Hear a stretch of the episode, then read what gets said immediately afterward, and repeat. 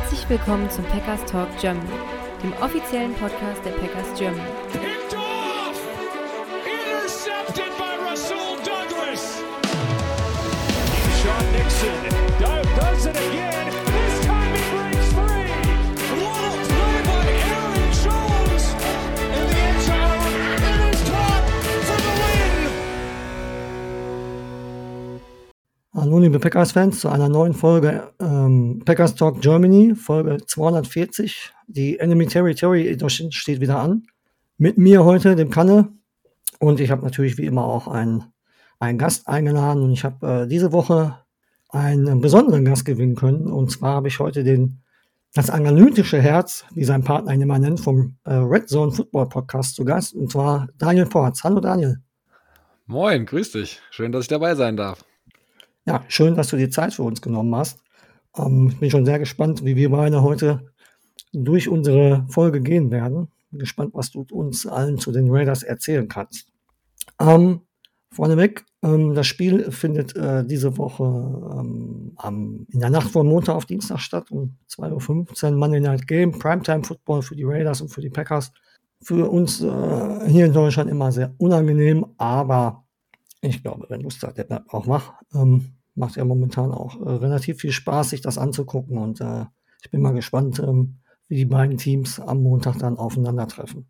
Ähm, kurz ein, zwei News äh, für die Packers-Fans da draußen. Ähm, die Packers haben äh, einen neuen Spieler äh, gesigned am, am Dienstag. Äh, in dem Practice Squad haben sie Linebacker, Schrägstrich Safety, also wieder so ein Hybridspieler Christian Young, der auch ähm, äh, vor dem Draft schon mal ein Visit bei den Packers hatte und die Packers da schon Interesse, äh, Interesse, Interesse an ihm hatten. Und ähm, er wurde jetzt ins Practice Squad gesigned, das heißt, äh, es ist immer noch ein Spot offen im äh, 53-Mann-Roster.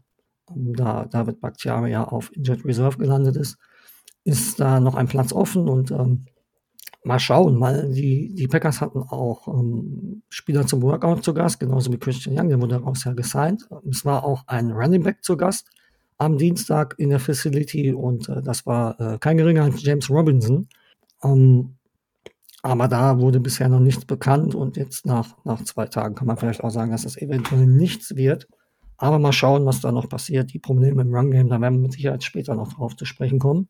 Und ähm, eine weitere News ist, eine erfreuliche News, ähm, Eric Stokes wurde aktiviert von der Physically äh, Unable to Perform List. Ähm, das 21-Tage-Trainingsfenster hat sich jetzt für ihn geöffnet.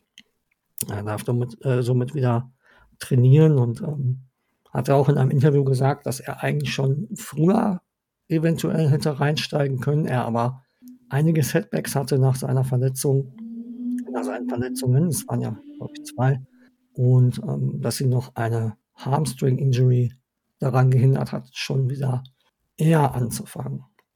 Ähm, soweit war es das eigentlich. Ähm, was den Roster betrifft, ist da sonst nicht viel weiter passiert. Dann würde ich sagen, wir gehen mal zu unserem Gast über. Daniel, du bist ja Teil ähm, vom Red Zone Podcast zusammen mit dem Mike.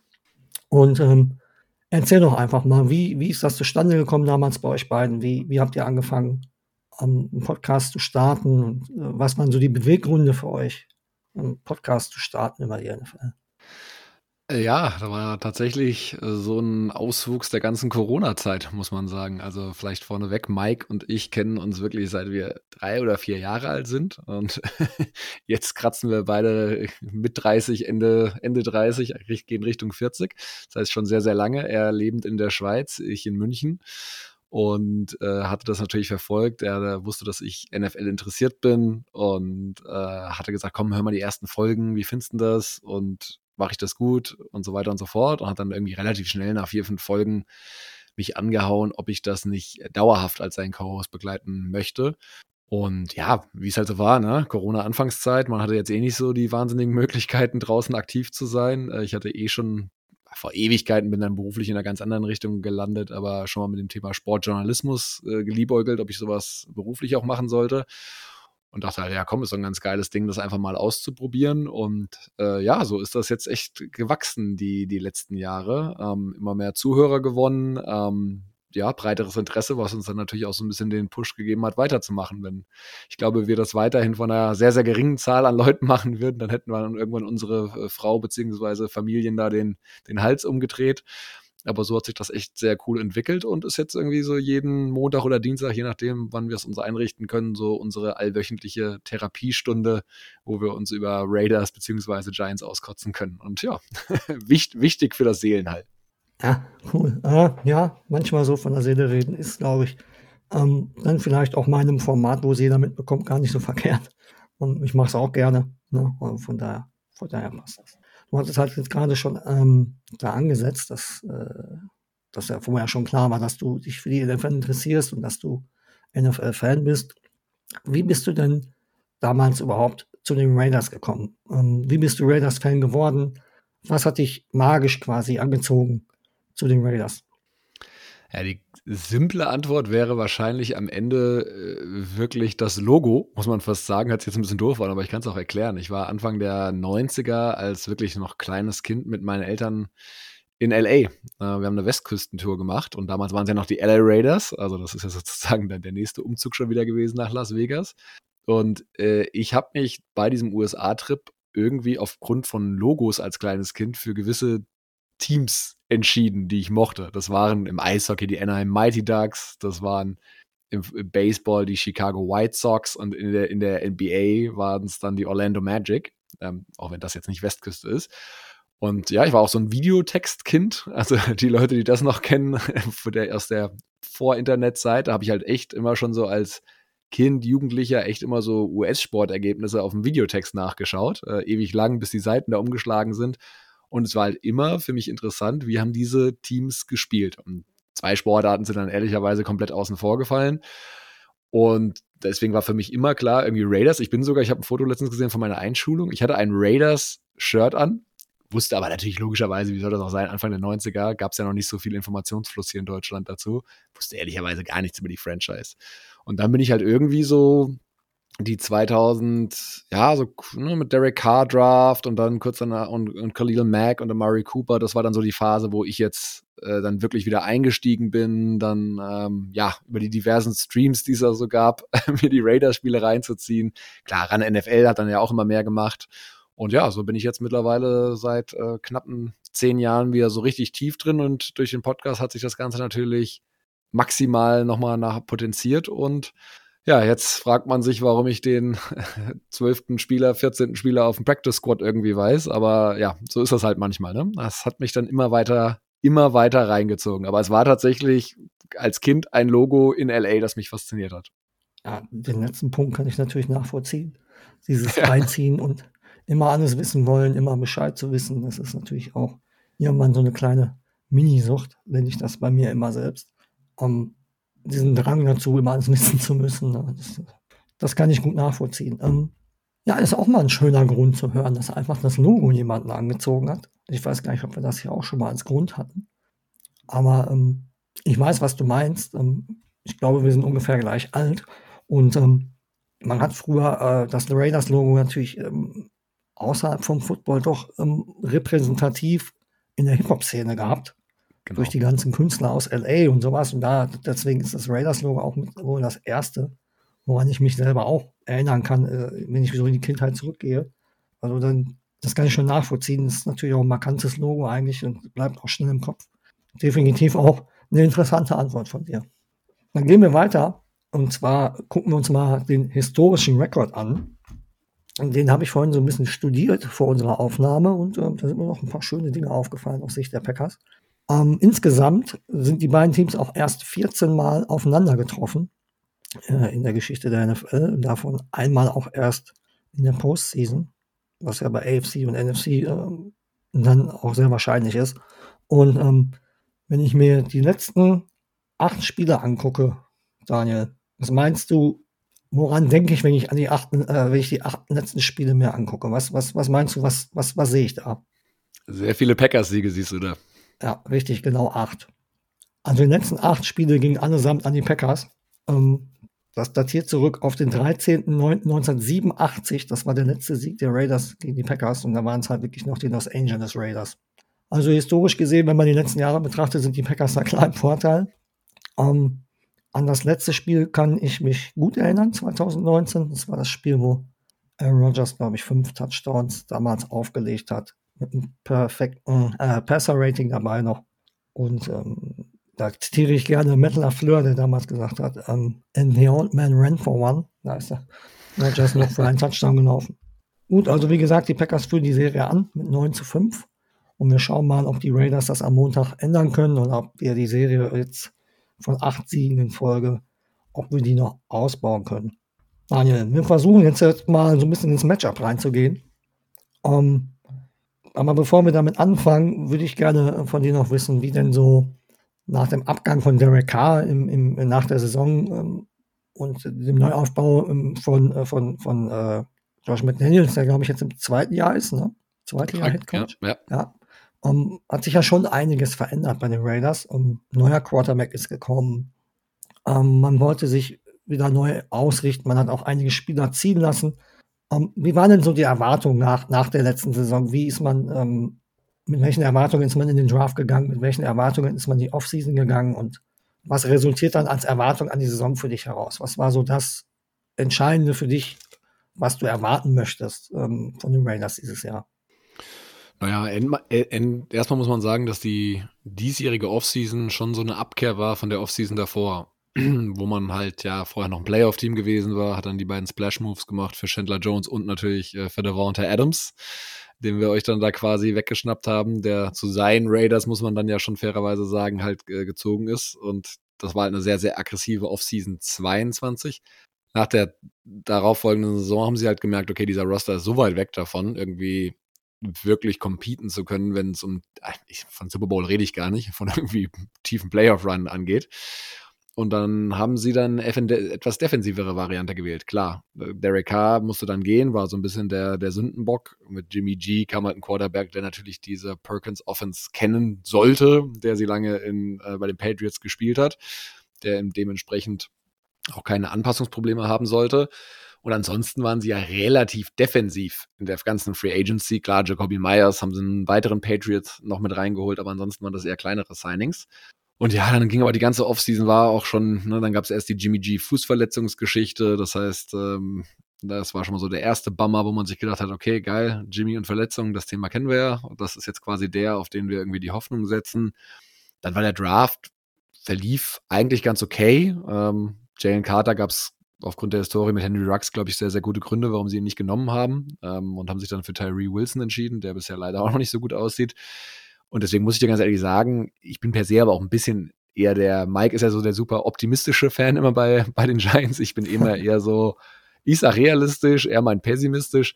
Ich hatte keine hohe Erwartungshaltung vor der Saison. Für mich war das so ein Team, was wieder, irgend, oder was heißt wieder, letztes Jahr waren sechs Siege, habe ich so gesagt, sieben Siege, acht Siege könnte ich mir vorstellen, aber das ist natürlich eigentlich so der Spot, in dem du überhaupt nicht sein willst, gerade in der aktuellen AFC. Ja, und im Moment wüsste ich jetzt nicht, also sieben Siege muss man ja fast schon happy sein, so wie die Saison bisher gelaufen ist. Ähm, also meine Erwartungen, die schon nicht so hoch waren, wurden auch noch untererfüllt, weil letztes Jahr hatten sie zumindest eine gute Top 13, Top 12 Offense und die ist ja mittlerweile auch sehr, sehr schwach in den ersten Wochen. Ähm, dass die Defense schlecht ist, das, das kennt man bei den Raiders, das erwarten wir gar nicht anders. Aber wenn man halt beides nicht hat, dann wird es dann irgendwann ein bisschen eng. Okay. Ja, ähm, und der Draft, war, war der für dich soweit okay oder meinst du, ähm, man hätte andere Positionen vielleicht ein bisschen äh, bedienen sollen, anstatt das, was die, was die Raiders gezogen haben? Du hast ja schon Tyree Wilson genannt, der äh, hoch gehandelt worden ist. Ähm, die Raiders haben ja auch noch äh, Michael Meyer zum Beispiel, den Tight End, verpflichtet. Waren das so Picks, mit denen du nehmen konntest oder hättest du dir da noch eine andere äh, Herangehensweise gewünscht?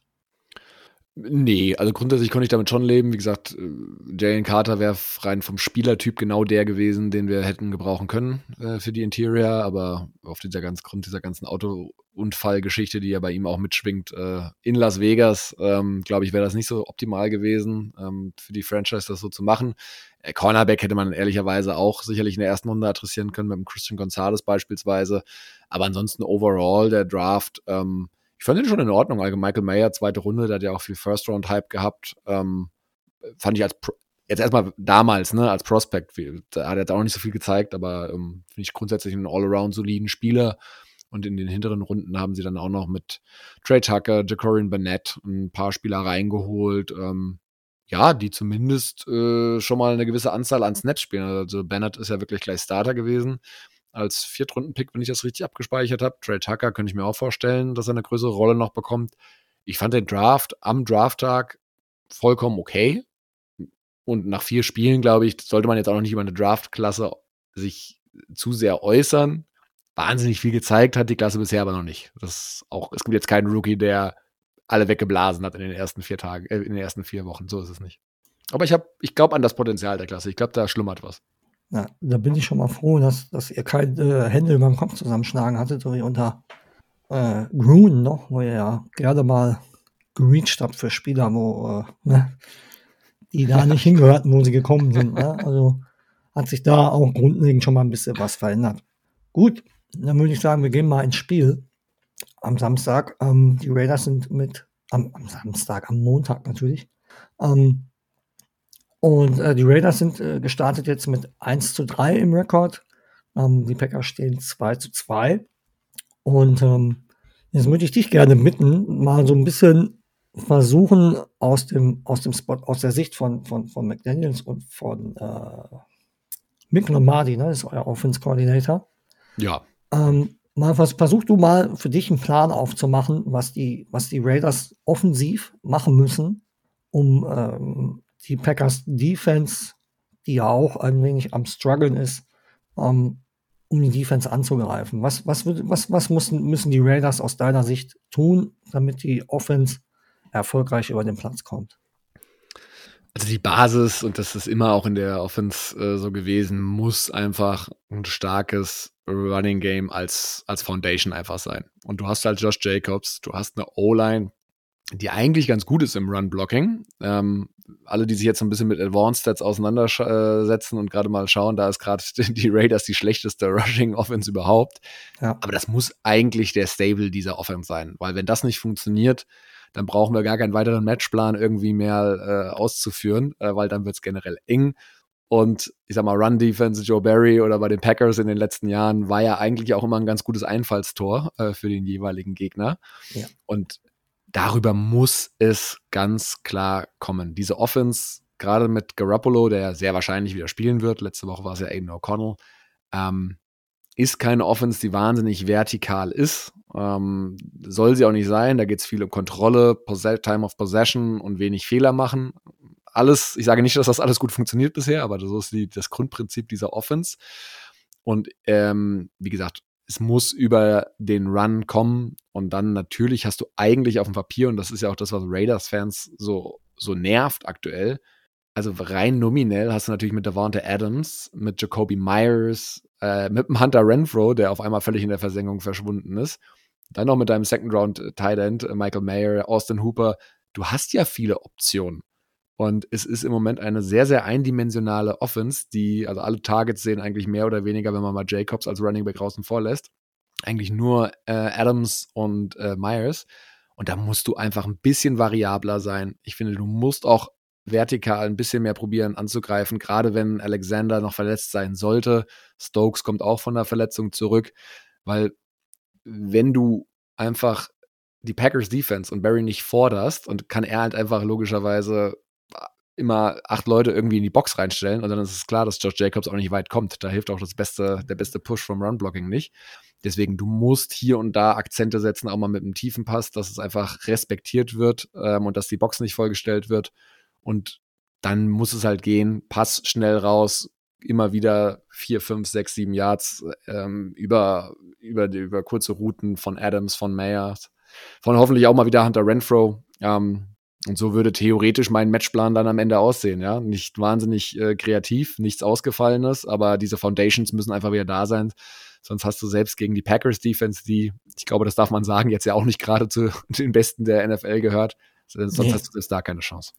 Aber was wäre denn für dich so der Hauptgrund, warum, warum die Offense momentan noch nicht so rumläuft? Ist das für dich eher das Play-Calling oder ist das auch die Execution? Ist das äh, das O-Line-Play? Weil bei uns wird in der Defense halt jetzt auch genau das Thema immer aufgemacht. Ist das Play-Calling von Joe Barry das Richtige? Ist die Execution der Spieler die richtige? Ähm, woran würdest du das bei den Raiders in der Offense festmachen? Ist es irgendwie, oder ist es ein Mix aus allem? Was, was würdest du denken? Naja, Punkt eins, also Execution ist schon ein Punkt, man muss gucken, wir sind die Offense mit den meisten äh, Turnover, ne? Also Jimmy G hat schon unverhältnismäßig viele Interceptions geworfen. Aiden O'Connell hatte zwei Lost Fumbles letzte Woche und dann auch noch eine Interception. Ähm, ja, da waren echt immer ganz gute Drives dabei, ähm, wo du denkst, aha, okay, so kann die Offense aussehen. Und da läuft sie irgendwie wie geschnitten Brot, äh, läuft es dann irgendwie bis in die Red Zone. Und dann gibt es eine super dumme Interception oder dann halt vielleicht einen relativ eindimensionalen Play Call ähm, Im Sinne von, naja, klar, wir, wir laufen jetzt einfach irgendwie dreimal mit Josh Jacobs, ähm, auch wenn es jetzt letzte Woche nicht der Fall war. Ich bin da so, ich, ich glaube, Execution ist gerade nicht gut. Ich glaube, McDaniel ist zwar ein ganz guter Play-Designer. Ich weiß nicht, ob er ehrlicherweise immer so ein guter Play-Caller ist. Stichwort, wir liegen mit acht Punkten zurück gegen die Steelers ähm, und er kickt ein Field Goal bei noch drei Minuten oder irgendwie sowas. Gab seit 30 Jahren nicht mehr, dass man das so passiv gespielt hat. Ich finde ihn nicht, also finde ihn auch nicht aggressiv genug es passt einfach irgendwie alles nicht so richtig zusammen. Und ich verstehe nicht, wenn man so eine gute Reputation hat, und das hatte er ja eigentlich als äh, Offensive Play Caller, dass man einen Spieler wie Hunter Renfro, der so ein smarter Route ist, so ein guter Typ, eigentlich so sichere Hände hat, nicht weiter in seinen Gameplan irgendwie einbindet und dass das gefühlt die ganze Zeit nur über zwei Spieler läuft. Und die hatte ich ja schon angesprochen. Also für mich ist es ein Mix. Ja, es werden viele Spieler gemacht, auch von den Spielern in einem neuen System. Also Execution ist definitiv ein Thema. Ich bin aber auch nicht mit den Play Calls im Verlaufe des Spiels gerade. Ne? Die gescripteten am Anfang, die sehen schon immer ganz gut aus, ne? Aber dann, wenn es dann irgendwie so in den vierten, fünften Drive geht, ist da, finde ich, wird es immer unkreativer. Und ja, da ist jetzt nicht viel Modernes drin, ne? Jetzt nicht so wahnsinnig viel mit Motions etc., äh, was ja auch gerade so der Trend ist, wenn man sich die, die ähm, Dolphins vor allem anschaut. Ist es keine Offense, die mich in irgendeiner Form fasziniert und seit Derek Carr weg ist, so muss man sagen, fehlt halt auch komplett dieses vertikale Element, weil er hat halt schon einen guten, einen guten Deep Pass. Da, der Vonta Adams hat ja letztes Jahr extrem viele tiefe ähm, Touchdowns auch gehabt und äh, Catches. Das fehlt halt auch weg mit Jimmy G. Und wenn dann auch das Run-Game gerade so ist, dann wird es schwierig. Ja, verstehe ich, verstehe ich. Ähm, aber ich kann dich beruhigen in einer Sache. Die Packers stellen keine acht Spieler in die Box. Das ist ja das, das was wir kritisieren. Na, das ist ja das, was wir kritisieren, dass wir, dass, dass Joe Murray so an diesen Too, too High Shells immer festhält, anstatt vielleicht mal einen nach vorne zu ziehen. Da haben die Jungs am Montag ähm, in der Folge schon drüber gesprochen, dass das halt auch ein Problem ist, dass Barry halt so extrem an diesen äh, äh, zwei tiefen Safeties festhält. Und da kann ich dich beruhigen. Also da könnte, außer er ändert was, aber ja, ja ich habe die Hoffnung langsam, langsam aufgegeben, was Joe Barry angeht. Und, aber da kann ich dich schon mal beruhigen, das Run-Game könnte definitiv, äh, wenn es äh, Richtung Raiders läuft, äh, nach dem Wochenende nicht mehr das Schlechteste der NFL sein. Also das äh, ist definitiv möglich. Ah, nehme ich dich beim Wort. okay. Gut, dann schwenken wir mal die Seite die Raiders Defense braucht natürlich auch einen Plan, um die, junge, wilde Truppe der Packers offensiv aufzuhalten. Ähm, was würdest du defensiv machen? Ähm, welche Matchups würdest du da, da versuchen zu kreieren, um, um, um die Defense äh, der Packers, äh, um die, äh, um die, die Offense der Packers, ähm, sag ich mal, ein bisschen ruhiger zu halten und äh, äh aufzuhalten? Ähm, was wäre dein Plan äh, defensiv? Ja, fängt für mich halt vorne an. Also äh, natürlich ist es so, und ich habe ja auch mir das äh, am Freitag dann gleich morgens das äh, Spiel, ich muss es jetzt leider ansprechen, natürlich euer Spiel gegen die Lions äh, ja, angeschaut Problem. gehabt. Man muss auch ähm, mal leiden. Ja, definitiv. Wo die O-Line ja ihren Namen nicht verdient hat, muss man ganz klar sagen. Und der gute Jordan Love da einen Sack nach dem anderen gefressen hat. Und jetzt auch nicht, weil die Passrusher so geile Moves gemacht hatten oder so viel mit Stunts gearbeitet haben. Das waren teilweise sehr sehr, sehr frei, wie sie da durchgeschossen sind. Und das muss logischerweise, ich meine, das ist generell natürlich immer der richtige Gameplan, das muss das Ziel auch der Raiders sein, Pressure zu generieren. Ich meine, wir haben mal diese One-Man-Show da mit Max Crosby, aber der Typ ist halt einfach ein Beast, äh, muss man ganz klar sagen. Und je nachdem, wie ihr dann da auf Tackle aufgestellt seid, ähm, er wechselt ja auch ganz gerne mal die Seite, äh, je nachdem, bei wem er dann sozusagen aufschlagen wird.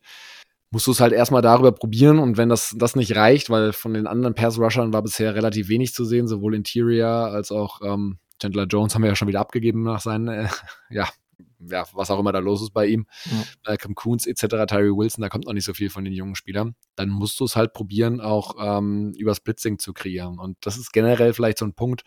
Jordan Love ist ein junger QB, ähm, der natürlich jetzt schon ein bisschen länger bei den Packers ist, der mich hier und da die Saison auch schon positiv überrascht hat. Also ich finde, ähm, er hat schon eine gewisse Baller-Mentalität auf jeden Fall. Und es gibt so gewisse Plays, wo man denkt so, ach du Scheiße, okay, da, da ist wirklich was. Ich finde ihn aber schon noch in, und das ist auch vollkommen legitim, ich meine, was, wie viele Starts hat er jetzt? Sieben, acht, irgendwie sowas? Noch nicht ähm, mal. Noch ja. nicht mal. Es müssen jetzt fünf, fünf müssen es jetzt sein. Naja, okay. Ja, dann waren sieben Games, er kam ja, glaube ich, irgendwann auch nochmal irgendwie rein. Aber er hat halt schon noch dieses Thema, ne, wenn er so durch seine Pro, äh, Progression geht, wenn er die verschiedenen, seine, seinen ersten Read nicht traut, den zweiten, also da ist, glaube ich, schon ein Einfallstor, wenn du ihn, sage ich mal, mit einem bisschen kreativen Blitzing bearbeitest, wenn du ihm vielleicht mal ein bisschen komplexere Looks gibst, irgendwie, wo er ja, merkt, er kann jetzt nicht dem ersten trauen, was ihm da angeboten wird.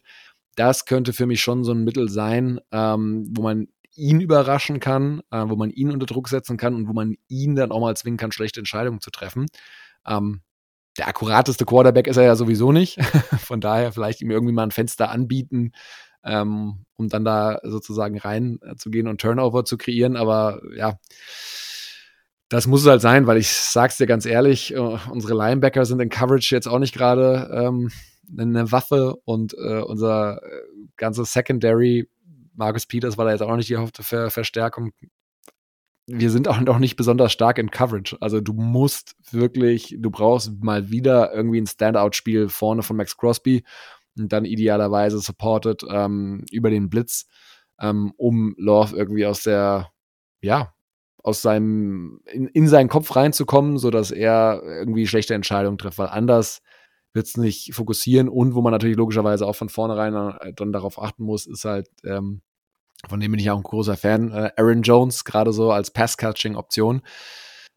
Da gab es äh, für die Raiders hier und da auch schon böses Erwachen. Also äh, vernachlässigt mir nicht die Coverage von, von Running Backs, ähm, wenn es um, wenn's ums Ballfangen geht. Da haben wir nämlich auch das ein oder andere Big Play kassiert in den letzten Wochen. Also ja, ähm, das wäre sozusagen mein Plan, aber man muss auch ganz fairerweise und nüchtern sagen, wir haben qualitativ abseits von Max Crosby jetzt auch nicht gerade Topspieler auf der Seite des Balls.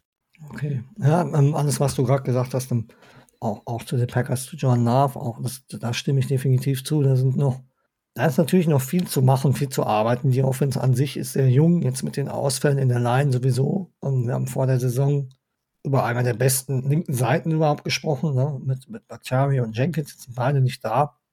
Ähm, ja, der Plan muss halt sein, ähm, Max Crosby halt wirklich äh, die Matchups zu geben an der Line. Ähm, ich würde es ich über links machen, also über die, über die Left-Tackle-Seite, über Rashid Walker, weil Zach Tom auf rechts äh, eigentlich schon sehr, sehr ordentlich aussieht. Um, also mal schauen, ob Rashid Walker wieder links spielt. Ich gehe davon aus, dass er da weiterhin spielen wird. Aber wenn er möchte, das natürlich über ihn machen. Ja, hier ja, und da. ist ja gerade auch schon so ein bisschen angeteasert, ähm, was die Probleme ähm, der, der, der ähm, Raiders Defense ist. Dann, dann, dann lass uns doch einfach mal an die Packers Offense anknüpfen. Du darfst jetzt nämlich mal auf die andere Seite wechseln. Du darfst jetzt mit einer Fleur spielen und darfst den Plan für die Packers aufmachen. Wie würdest du als, als äh, Head Coach oder Playcaller der Green Bay Packers ähm, die Schwächen äh, raussuchen der Raiders und wie, wie würdest du sie angreifen? Was, äh, was, was wäre dein Plan? Würdest du auch versuchen, eher zu laufen? Würdest du versuchen, die schnellen Spieler wie Christian Watson, der, der jetzt langsam zurückkommt, oder auch wie du schon sagtest, äh, ihr habt äh, Probleme auf, äh, auf Linebacker, was Coverage angeht. Wäre da Luke Musgrave zum Beispiel auch ein gutes Matchup für die Packers? Oder wie würdest du das sehen? Was, was, was müssen die Packers machen, um die Raiders so richtig anzugreifen?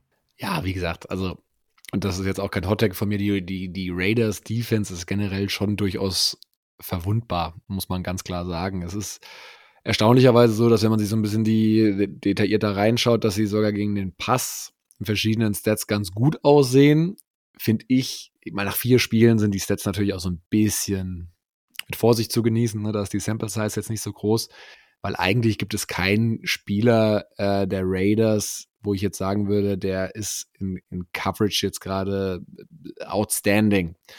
Gegen den Run sind sie auch gerade relativ anfällig, muss man ganz klar sagen. Ja? Ähm, ich, ich sag's dir ganz ehrlich, ich glaube, es gibt für euch auf beiden Ebenen sehr viele Matchups, die man ähm, gepflegt suchen kann. Wir haben nach meinem Verständnis keinen Corner, der mit dem Christian Watson physisch mithalten kann. Jacorian Bennett auf der einen Seite, der Rookie, ähm, der will, der ist giftig, der hat Speed, aber der ist ein bisschen undersized. Ich glaube, Marcus Peters kennt jeder mittlerweile. Ähm, der Freelance natürlich gerne mal, der schaut, was so geht, aber ja, ich meine, das ist halt ein über 30-jähriger Cornerback, äh, wo jetzt auch nicht mehr so wahnsinnig viel kommt und seine Coverage-Skills haben auch ehrlicherweise ein bisschen abgenommen. Und das, deswegen glaube ich halt nicht, dass zum Beispiel so ein Christian Watson wirklich gestoppt werden, gestoppt werden kann. Ähm, von daher, ich glaube, da wird es Optionen für geben. Ich glaube auch Reed als vertikale Waffe. Ich meine, Jordan Love hat ja, hatte ich mich vorher nochmal schlau gemacht und mal nachgeschaut, hat ja wirklich die, die höchste Tagetiefe, wenn ich das jetzt richtig gesehen habe. Ähm, von daher, ich glaube, da ist für den, für den Deep Ball auch einiges möglich, weil die Raiders, das Safety Duo mit Merrick und Epps, das sieht ganz, ganz ordentlich, ganz gut aus dieses Jahr. Aber auf Cornerback super, super anfällig. Und weil du Musgrave angesprochen hast, auch da ähm, ich glaube, auch hier wird es Optionen geben, ähm, äh, für die Tight Ends äh, entsprechend auch mal den einen oder anderen wichtigen Catch zu machen und die Chain zu moven. Also ich mache mir, auch wenn die Raiders, wie gesagt, aktuell gegen den Pass ganz okay nach Stats aussehen, gibt das der Eye-Test eigentlich nicht so richtig her, weil da fehlt einfach äh, gerade auf Cornerback einfach definitiv definitiv Qualität und ich meine, was Rushing angeht, da sind sie aktuell äh, die nur Platz 26, also was äh, Rushing Allowed angeht. Von daher, ich glaube, es wird auch Räume auf jeden Fall für Aaron Jones geben und, und AJ Dillon. Also ich glaube, es gibt da, ihr müsst im Endeffekt einfach nur probieren, sei es über Tight End im Blocking oder äh, Running Back halt Crosby irgendwie aufzuhalten. Ähm, dann hat man da relativ freie Bahn, möchte ich fast sagen, was, bei, was die Raiders Defense angeht. Ja, mal, mal schauen, weil ähm, die Packers äh, strugglen ziemlich, ziemlich äh, stark momentan, was, was das Run-Game angeht. Ähm, ja die, die Line kreiert halt auch keine Wege. Angel Dillon spielt seit dem ersten Spieltag ein wenig underwhelming. Ähm, da, da, kommt, da kommt von ihm irgendwie momentan nicht viel. Deswegen war ja auch James Robinson die Woche zu Gast. Ich glaube, die Packers sind sich dem bewusst, dass da vielleicht von außen mal ein Running Back vielleicht äh, mal, äh, mal, mal reinpassen würde. Um, deswegen Run Game, ich weiß wirklich nicht, ähm, ob wir da jetzt mal den Knoten lösen können, weil ähm, die Line macht halt einfach zu wenig, was das angeht. Ne? Ich meine, die, die Packers haben den letzten Jahren eigentlich immer die Pass Protection ganz klar bevorzugt ähm, vor, vor dem Run Blocking und Center Myers hat Probleme im Run Blocking. Ähm, ja, von Royce Newman fange ich gar nicht erst an. Dass der überhaupt noch spielt, wundert mich ein bisschen. Um, da werden wir sehen. Um, das, was du über den Pass gesagt hast, Christian Watson sehe ich eigentlich auch als das Key-Matchup an, wenn er denn bei 100% ist. Da, äh, äh, da stimme ich dir zu. Ich glaube, dass er ähm, die komplette Defensive äh, ganz schön beschäftigen kann. Und äh, Romeo Dubs sieht auch ähm, sehr gut aus. Hat auch letzte Woche auch wieder neun Catches. Also hat auch auf jeden Fall den Schritt gemacht. Wie gesagt, von Watson haben wir noch nicht viel gesehen. Der ist jetzt erst letzte Woche zurückgekommen gegen die Lions. Hat auf dem Snap-Count gespielt. Ja.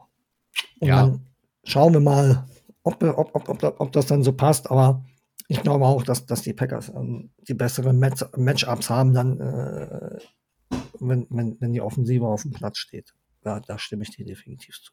Plus das Thema Tackling ist bei den Raiders jetzt auch nicht wirklich stark. Ne? Also, ja, sieht man auch immer, wenn du da auf Second Level kommst und ne, Watson wurde ja am Anfang auch viel letztes Jahr auch mit so verschiedenen End-Arounds und Jet Sweeps etc. eingesetzt mit der Physis und dem Speed, den er hat. Das ist ja schon außergewöhnlich. Ähm, da, da, könnte ich mir auch sehr gut vorstellen, dass er das eine oder andere Mist-Tackle äh, provoziert. Also von daher, ähm, ja, äh, ich gebe dir vollkommen recht. Ich glaube, im Pass sollten Optionen sein. Ähm, ich, ich finde, du musst es gegen die Raiders zumindest mit dem Run erstmal probieren, klar, weil dann hast du halt einfach diese Basis für das weitere Spiel. Weil wenn es da nicht klappt, dann ähm, muss man wirklich strukturell schauen, wie man da irgendwie ein bisschen, bisschen mehr Substanz wieder reinbekommt in das Packers Run Game. Ja, definitiv. Gut, dann drehen wir den Spieß nochmal um und gehen ähm, auf die Packers defensive Seite. Ähm, der defensive Plan der Packers muss wie aussehen, Daniel? Wie müssen die Packers defensiv die Raiders stoppen? Was sind deine ja, Key-Matchups? Ja, geht ein bisschen mit einher, was ich vorhin gesagt habe. Also Joe Barry sollte, glaube ich, über seinen Sch äh, Schatten springen, aber man muss sagen, das, was die Raiders Offense letztes Jahr stark gemacht haben, das war das Run-Game und dann situative Deep Balls, eben vor allem auf den Devonta Adams. Ähm, das sollte der Plan sein. Also da muss er halt mal einen zusätzlichen Spieler in die, die Box opfern dass das Run-Game der Raiders nicht zur Entfaltung kommt. Ansonsten ist es klar, äh, die Raiders Offense ist nicht wahnsinnig kreativ, bis dato zumindest. Es gibt ja dann immer wieder so Spiele auf einmal, wo man denkt, was ist denn jetzt passiert? Da war der Adams, da war der Adams, da war der Adams. Ähm, ich meine, der Typ ist so gut, der kreiert so schnell Separation, der ist für mich der beste Route Runner ähm, in der NFL. Da musst du natürlich irgendwie probieren, mit Brackets zu arbeiten, Double Teams, wie auch immer, ähm, dass du ihm halt möglichst schnell ähm, den, den Spaß an der, an der Veranstaltung nimmst. Ich weiß jetzt nicht genau, ob Jair Alexander ein äh, Cornerback ist, der mittravelt mit dem besten Receiver oder eher auf seiner Seite bleibt. Aber das wäre natürlich auch ein Matchup, was ich mir vorstellen könnte, was ganz gut funktioniert, wenn Alexander halt irgendwie bei, ja, fit ist, ne? Ähm, weil der hat eigentlich schon jeden Receiver mal vom Feld genommen, wenn es drauf ankam. Ja, das stimmt. Nur, ähm, wie gesagt, wir wissen noch nicht hundertprozentig, ob er fit ist und eine Rückengeschichte. Ah, und er ist auch eigentlich nicht so gut in die Saison gestartet. Also ich, also ich persönlich finde, seitdem er den dicken Vertrag unterschrieben hat, ist er so ein bisschen, ne, natürlich hat er seine Momente, wie du gesagt hast, er hat letztes Jahr Jefferson zum Beispiel gegen die genau, Vikings ja. einmal komplett rausgenommen. Um, er ist auf jeden Fall dazu in der Lage, um, nur dieses Jahr, gerade gegen die Falcons, war er, war er richtig schwach. Also das, das kannte man von ihm nicht. Ich habe vorhin noch gelesen, dass er äh, diese Saison ich glaube, in 78 Snaps, die er bisher gespielt hat, ein Passer-Rating von 156 oder, oder 146, ich weiß nicht genau, zugelassen hat. Das ist für ihn schon sehr ungewöhnlich. Ich weiß nicht, ob der, der Rücken schon eine Rolle gespielt hat. Keine Ahnung, aber wie gesagt, ich finde, dass er seit seiner Vertragsverlängerung nur so Momente dabei hat, wo ich sage, hm, ja. Und äh, mal gucken, der Manta Adams ist ein, ist ein Fuchs, ne, wie du schon sagtest. Wahrscheinlich der beste Route Runner in der NFL einen unheimlich krassen Release, finde ich. Ne? Er kommt von allein weg wie kaum anderer. Und ähm, da müsste auch ähm, Jair ähm, schon, schon, schon das äh, Maximum aus sich rausholen. Also ich gehe davon aus, dass er mit ihm traveln wird, wenn er spielt. Also Jair ist nicht mehr, nicht mehr der Typ, der auf seiner Island irgendwie links bleibt, sondern auch mal mitgeht. Er hat das auch selbst gefordert. Und das ist natürlich auch ein Matchup, ähm, was äh, für einen der beiden Seiten äh, Spaß machen kann, je nachdem, wie es dann ausgeht. Ähm, wie würdest du die Offensive Line momentan beschreiben, was Passblocking angeht? Ähm, Rashad Gary ist ja auch ähm, zurück bei den Packers, beziehungsweise spielt ja schon von Anfang an. Ähm, ist unheimlich effektiv unterwegs, immer noch auf dem, auf dem Snap-Count.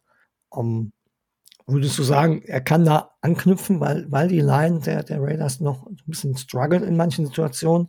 Und ähm, wie sieht so die Verteidigung von, von Interior Pass Rush aus? Sind die, sind die Raiders da stabil? Weil am Wochenende hat, glaube ich, Khalil Mack 6, 6, 6, ne? Ja. 6, 6 alleine, alleine gemacht gegen, gegen O'Connell, ne?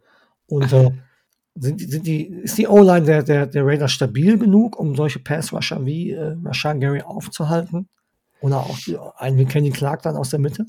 Ja, das ist eine gute Frage. Also man muss sagen, laut ESPN, ich hatte extra nochmal geschaut, was Pass-Block-Win-Rate angeht, auf Platz 6 aktuell die O-Line. Was eigentlich relativ beeindruckend ist, weil jetzt nicht wahnsinnig viel Kohle, äh, abseits von Colton Miller, in dieser O-Line steht. Ne? Das sind alles keine großen Namen, ne? muss man ganz klar sagen.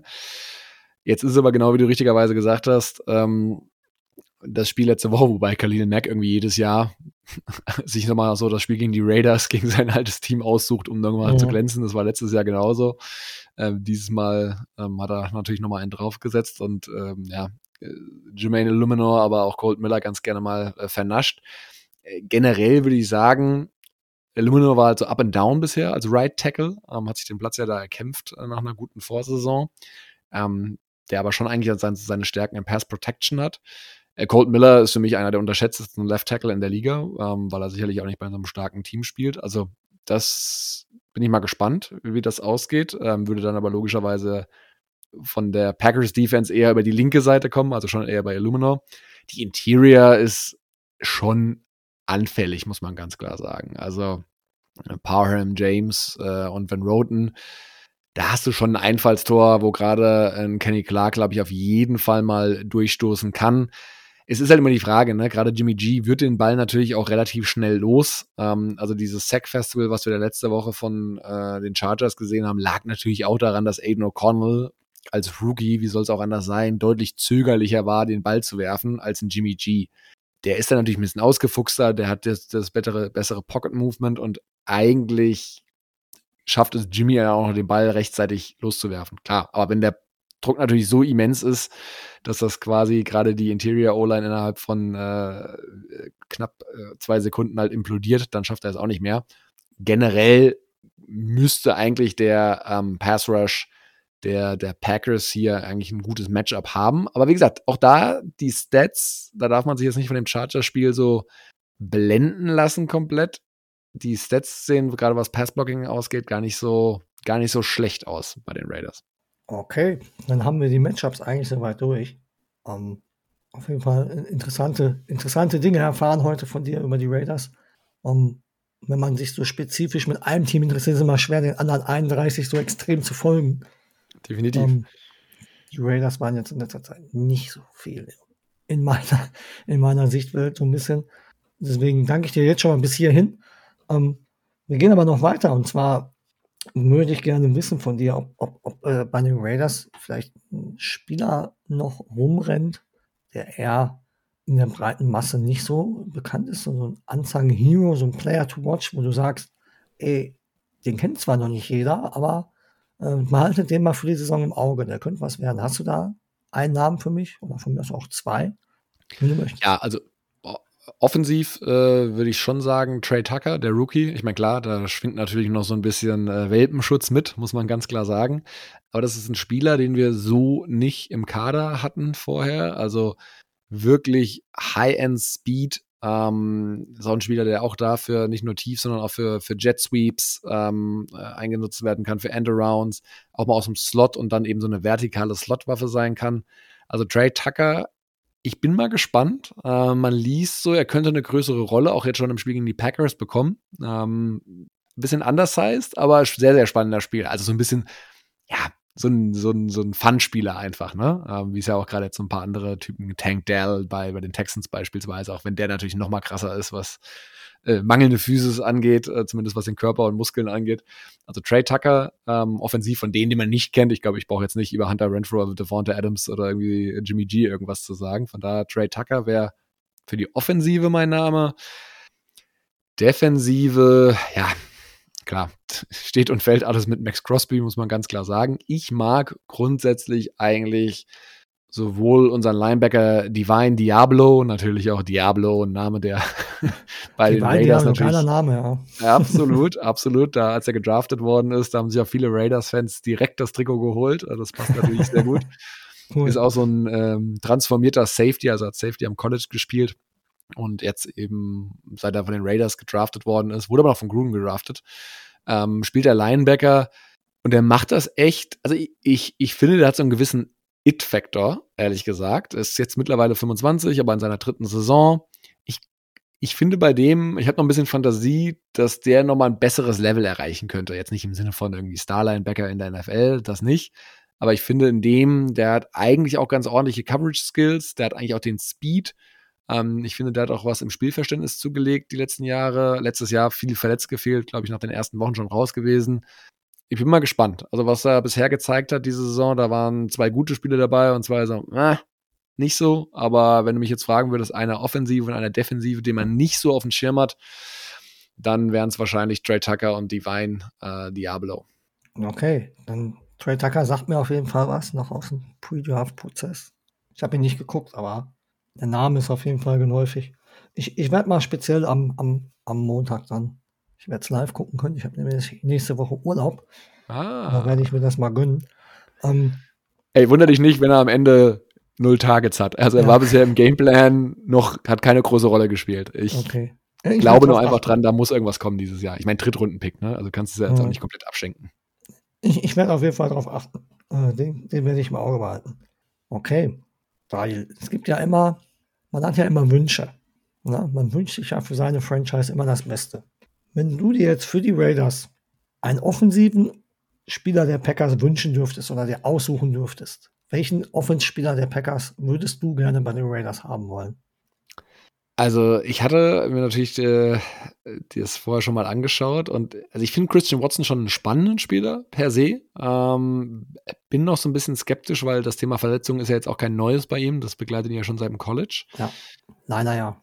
Leider ja, es ist ja jetzt auch keine Ausnahme, gibt ja mehrere Spieler, die so große What-Ifs sind. Ne? Wenn der mal fit geblieben wäre, was wäre da möglich gewesen? Ähm, von daher wäre Christian Watson sonst meine Wahl. Ich bin ein großer äh, Jenkins-Fan, muss ich ganz ehrlich sagen. Also einen O-Liner zu haben, das ist jetzt mal ein bisschen unsexy hier vielleicht, ne? Jetzt nicht irgendwie Es auf dem geht, Receiver es oder sowas. Also, David Bakhtiari wird auch gerne genannt. Ja, genau. Da haben wir ja Colton Miller, ne? Und da muss ich jetzt sagen, Bakhtiari, wo so leid es mir tut, ich mittlerweile auch ein bisschen skeptisch bin, wie viel der noch im Tank hat äh, oder was die Ja. Knie da noch hergeben. Ja, sind wir alle. Und ja, und äh, Jenkins, äh, also ich glaube, der hat ja alles schon gespielt mittlerweile in der O-Line oder vier Mhm. von fünf Positionen zumindest.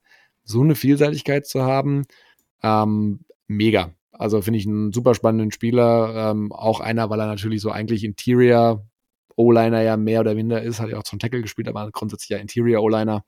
Ähm, der natürlich auch immer ein bisschen unterm Radar springt, aber wo, glaube ich, jedes Team happy sein muss, wenn man, wenn man den, den bei sich hat. Finde ich eine gute Wahl, ja. Ich bin auch ein großer Jenkins-Fan. Weil, wie du schon sagtest, er ist so vielseitig. Ähm, seine größte Stärke ist Left Guard. Das hat sich jetzt rauskristallisiert nach seiner Verletzung, dass er auf Left Guard am besten aufgehoben ist, aber zur Not kann er halt auch andere Positionen spielen. Und die natürlich auch noch auf dem Level, was manche, die Stammposition haben, äh, nicht erreichen können. Defensiv, Daniel, wen würdest du dir denn gerne defensiv wünschen? Ich habe eine Ahnung, wohin es gehen könnte. Aber ähm, ähm, sag erst mal an. Dann gucken wir, ob sich das deckt mit dem, was ich ahne. Ja, da kommen zwei Spieler für mich eigentlich ganz klar in Frage. Also das eine wäre der vorhin angesprochene J.E. Alexander, wobei ich dir aber recht gebe. Ne? Der, ich fand den sehr dominant vor zwei Jahren. Ähm, da hatten wir auch mal so ein Cornerback-Ranking gemacht, unsere Top 5 Cornerbacks in der, in der NFL und da war er auch mit dabei. Ja. Also ich bin grundsätzlich schon Fan von ihm, ganz klar. Gebt ihr aber recht, dass er so ein bisschen, seit er den Vertrag unterschrieben hat, ja, auch ganz gerne mal, im Englischen sagt man ja coasted, man könnte auch sagen chillt. Also ich habe nicht das Gefühl, dass er jetzt in jedem Spiel zu 100% immer drin ist. Und wenn man sich die letzten beiden Jahre anschaut, im Schnitt war Rashawn Gary halt schon der dominanteste Spieler, ehrlich gesagt. Und wenn ich mir einen Pass Rush vorstelle mit Max Crosby auf der einen Seite und Rashawn Gary auf der anderen, da hätte ich schon Freude dran, muss ich ganz ehrlich sagen. Und das ist halt auch ein junger Spieler, ähm, der jetzt auch wieder abliefert. Ähm, also dominanter Typ, hat ein bisschen gebraucht. Ne? Die ersten zwei Jahre waren, ich glaube, da haben Packers-Fans schon so ein bisschen gedacht, oh Gott, was haben wir da gedraftet? Aber ja, ja. Ja, seit 21 über jeden Zweifel erhaben, würde ich mal sagen. Von daher ist eine schwierige Entscheidung, weil Cornerback brauchen wir dringender, aber hey, mit so zwei Star-Pass-Rushern, damit kann ich auch sehr gut leben. Das ist auch das, was ich im Kopf hatte. Ich hatte vorhin im Kopf, ich sage, Daniel will Crosby und Gary haben. das Ja. war so das, was ich im Kopf hatte. Also wäre schon natürlich schon ein extrem krasses Duo, weil beide, beide jetzt auch nicht diese riesen Sackzahlen auflegen, aber unheimlich Pressures. viele Pressures auflegen können. Ne? Die sind immer in der Nähe. Deswegen kann ich das schon, kann ich das schon nachvollziehen. Ich glaube, Crosby war ja auch schon, glaube ich, Lieder, was das angeht, nach einer Saison. Ne? Ja. Da hat er über 100 Pressures, glaube ich, rausgekloppt. Ne? Genau, genau. Ja, zweite Ja. Saison war das, glaube ich. Aber ja, Ja. total. Und jetzt halt mittlerweile halt dauernd Double Teams, teilweise Triple Teams. Das Ja, wird klar. natürlich nicht einfacher, aber Klar. er kommt immerhin weiter durch. Und ja, es wäre ein, wär ein nasty Duo auf jeden Fall. Ja, das auf jeden wäre wär gut. Das wird, das wird glaube ich, richtig äh, Karamba machen in der, in der gesamten NFL, glaube ich. Ja, ja, das war so wirklich die Richtung, in die ich gegangen bin. Okay, aber ich kann dir sagen, du kriegst beide nicht. ich bin mit Devonta Adams erstmal zufrieden, das ist okay. Ja, ja, ja, und wir haben eine gute Kompensation für ihn bekommen, von daher alles gut. Definitiv, definitiv. Gut, dann sind wir schon fast, fast durch. Aber eine Sache müssen wir natürlich machen. Und zwar einen Tipp abgeben. Ich meine, du machst das ja mit Mike sowieso. Ja. Ähm, er gibt ja mal eure Tipps ab, aber bei uns ähm, darfst du auch gerne ein Ergebnis tippen. Ah, okay. Vorne, vorneweg möchte ich noch erwähnen, es gibt ja auch noch ein Bruderduell, das vielleicht bei diesem Tipp eine Rolle spielen könnte. Und zwar Daniel Carlson und Anders Carlson, die beiden Kicker. Daniel auf der Seite der Raiders und Anders auf der Seite der Packers sind ja Brüder.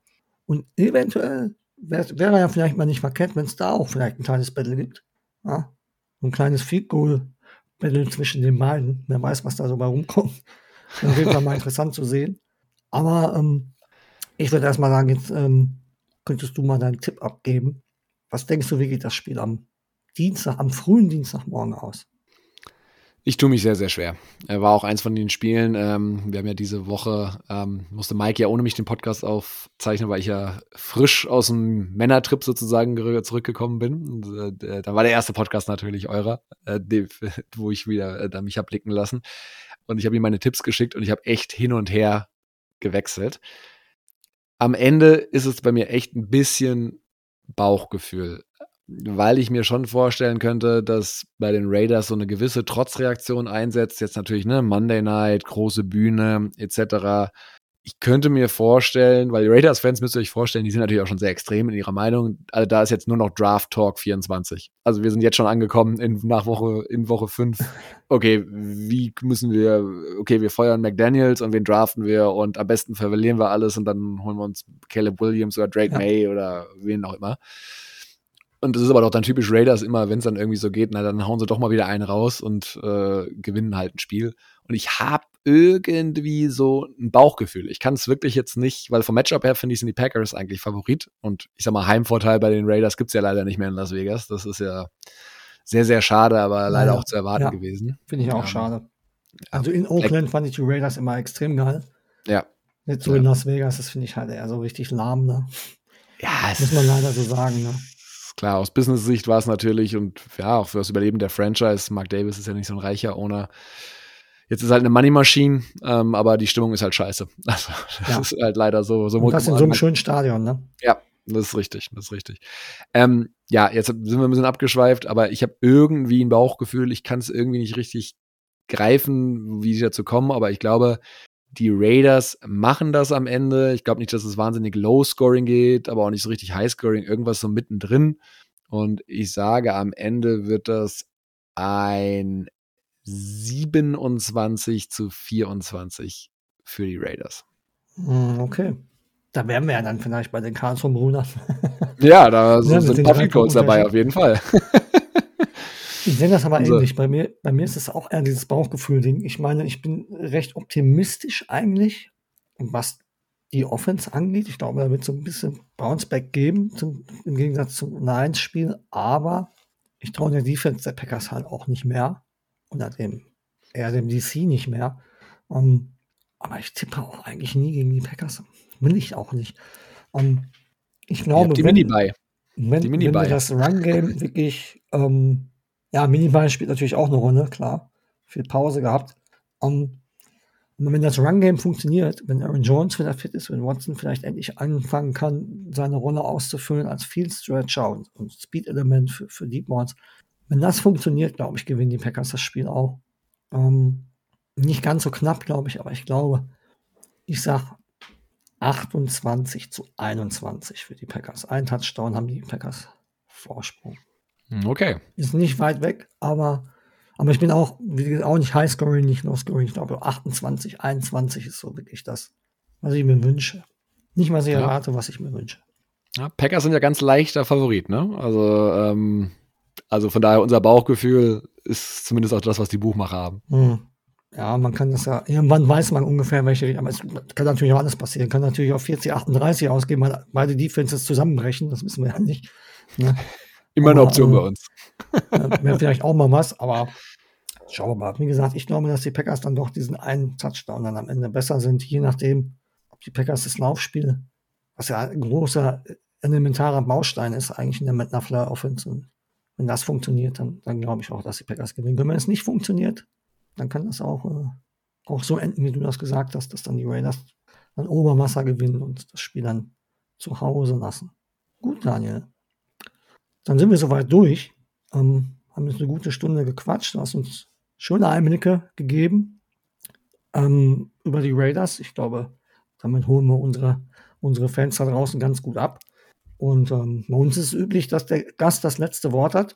Ähm, ich kann nur sagen, ähm, nochmal an die Packers-Fans da draußen, ähm, die Preview kommt am Freitag wie gewohnt noch raus. Äh, Aspergers Germany kommt am Samstag noch raus und dann wünsche ich eigentlich allen nur noch ähm, viel Spaß beim Spiel am Montag. Ähm, alle, die gucken können. Ich bin auf dem Discord-Server vielleicht zu erreichen. Mal gucken. Vielleicht auch nicht. Ich weiß noch nicht. Ähm, und hört auf jeden Fall bei Red Zone rein, wenn ihr es noch nicht gemacht habt. Hört dem Daniel und dem Mike dazu. Die beiden machen einen tollen Job aus meiner Sicht. Ich schaue auch immer gerne rein. Also hört da gerne mal rein. Ja, und dann würde ich mich verabschieden bei den Zuschauern mit dem üblichen Go Back Go und Daniel, du hast das letzte Wort und darfst dich verabschieden. Ach so, bevor ich das vergesse, vielen, vielen Dank, dass du da warst. Sehr, sehr gerne, hat mir sehr viel Spaß gemacht. Ähm, wie schon gesagt, hört gerne rein bei uns, äh, checkt auch gerne mal aus bei Instagram oder bei Twitter, Red Zone, äh, NFL Podcast, Red Zone Live, da findet ihr uns, äh, kriegt ihr auch hier und da mal unsere Takes, auch mal ein paar Videosnippets, wenn wir übermüdet Podcast aufnehmen. Und ja, dann wünsche ich uns erstmal ganz neutral gesagt, erstmal ein unterhaltsames Spiel. Ich werde es mir äh, am Dienstagmorgen erst anschauen können und ich bin mal gespannt, ob das so gut für die Nerven meines restlichen Tages sein wird, aber so ist das Football-Fan-Leben. Von daher liebe Grüße an alle Packers-Fans und bis dann.